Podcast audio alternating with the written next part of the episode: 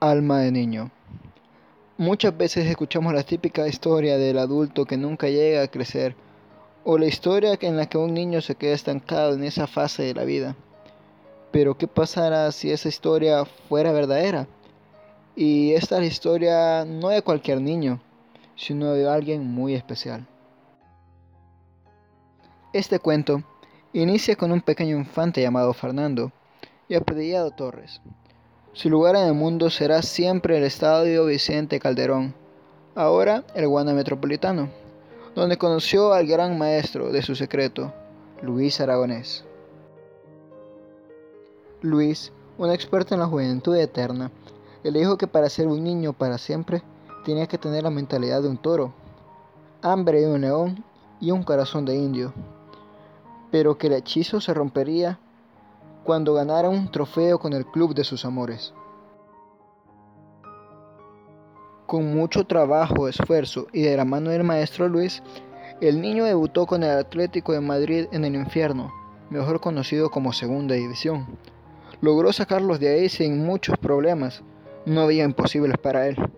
Poco a poco el niño va ganando galones en el equipo, y luego de una gran campaña, el regreso del Atlético Primera no fue de esperar fue reconocido como el capitán colchonero en primera división.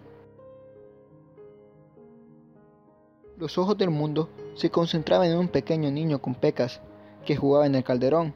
Muchos equipos trataron de ficharle hasta convertirlo en un vikingo, pero el destino le tendría en el camino una ciudad que nunca camina sola, Liverpool.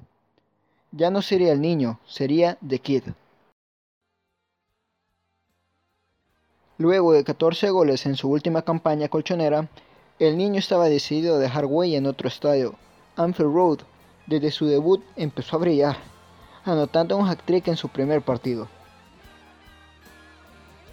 Fernando fue un ídolo en Liverpool, pues se movía al puro estilo Beatle. Hasta le dedicaron una canción, Liverpool Number 9.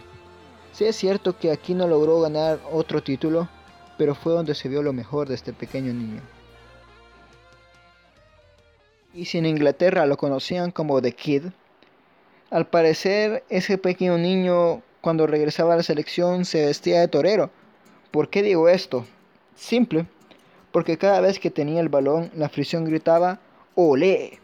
El año 2008 no fue solo campeón de Europa con España, sino que fue seleccionado como el tercer mejor futbolista del mundo. El pequeño torero fue capaz de entre algodones ser campeón del mundo con España en Sudáfrica 2010 y campeón de Europa en Ucrania y Polonia 2012, siendo el máximo goleador de aquella Eurocopa. Hay pocos retos que le quedan al pequeño Fernando, que ante la falta de títulos en Liverpool decidió irse al Chelsea, siendo el futbolista español más caro de la historia hasta ese entonces, dejando un promedio en Liverpool goleador de 0.71 por partido dejando enamorado a esa grada red.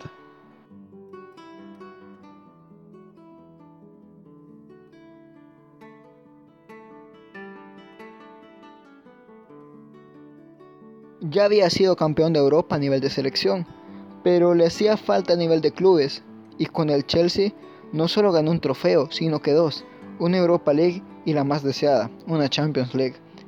En el barrio de Chelsea es verdad que fue algo inestable, pero dejó un buen sabor de boca. En busca de nuevos retos, se fue a Milán, pero nunca logró encajar ahí. Hasta que el pequeño niño trató de romper el hechizo y su memoria recordó que tenía que volver al Atlético con la misión de ganar un título. Regresaba un niño con sed de leyenda. Con el número sonado a la espalda, siempre trató de buscar el ansiado objetivo. Su regreso con la camisa colchonera fue de fantasía, un doblete ante el Real Madrid. La afición blanca enloquecía. Las temporadas pasaron y el hechizo no lograba romperse. Ya había hecho de todo en el equipo, solo le faltaba eso. Hasta que en el año 2018 pudo por fin levantar el trofeo que tanto se le había resistido. Con su amado club, levantó al fin una Europa League. Rompía eternamente el hechizo. Con varios años en la espalda, decide hacer su último gran viaje, El destino fue Japón, donde dejó incrédulos a tantos aficionados nipones que se preguntaban lo mismo. ¿Sigue siendo un niño?